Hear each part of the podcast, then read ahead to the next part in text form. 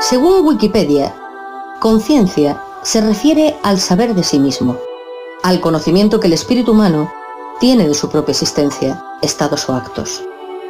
Conciencia se aplica a lo ético, a los juicios sobre el bien y el mal de nuestras acciones. Esta definición, si bien no es completa, resume la idea que se tiene con respecto a ella. La unidad de carbono humano tiene, digamos, una cierta conciencia subjetiva. Esta se limita al mundo de la ilusión de la realidad. Es también relativa y perecedera, limitada a lo conocido, y no transmisible. Pero hay una conciencia que es exactamente lo contrario a lo expuesto. Esta es la conciencia genética. Imaginen un pendrive o una tarjeta de memoria de un celular. No importa en qué equipo o aparato la usemos, llevará en ella toda la información que le hayamos cargado. Esta conciencia es patrimonio de los amos. Saben exactamente quiénes son, de dónde vienen y cuál es su tarea. Saben esto no porque se lo hayan enseñado, sino porque lo recuerdan, porque viene grabado en sus genes. Todo ser vivo tiene memoria genética, que no es lo mismo que conciencia genética.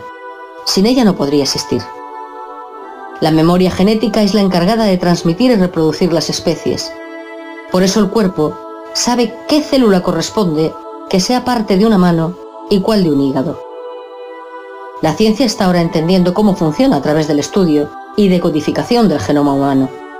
Lo que no sabe aún es que el gen trae en su interior también una conciencia genética, igual a la de nuestros amos, con la diferencia que no está activada. Bueno, en realidad sí lo está, pero tenemos el acceso denegado, como los archivos protegidos del sistema que solo pueden ser manipulados por el administrador. Esta conciencia genética forma parte también del código fuente del hombre. Fuimos creados a imagen y semejanza no porque seamos físicamente iguales a nuestros creadores, sino porque usaron su imagen genética para hacerlo.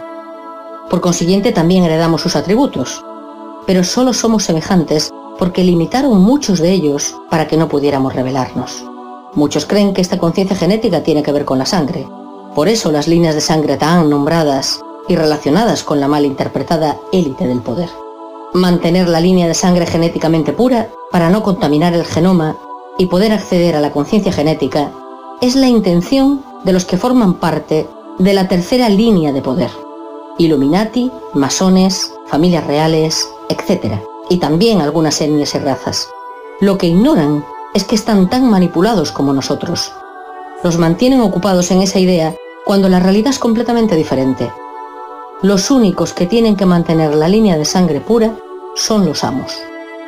Nosotros, incluida la élite, solo obtendremos acceso a la conciencia genética cuando seamos administradores de nosotros mismos. Cuando pasemos de esclavos a amos y logremos ser unidades de carbono independientes, tendremos el acceso a la conciencia genética. No hay otra forma de lograrlo, porque ese es el premio por haber comido del árbol de la vida. Su fruto es la conciencia genética. Entonces habremos vencido a la muerte, pues recordaremos toda nuestra historia como seres, y nuestro espíritu obtendrá la continuidad. Pero eso es otra historia que en algún momento contaré. Por ahora, esto es suficiente.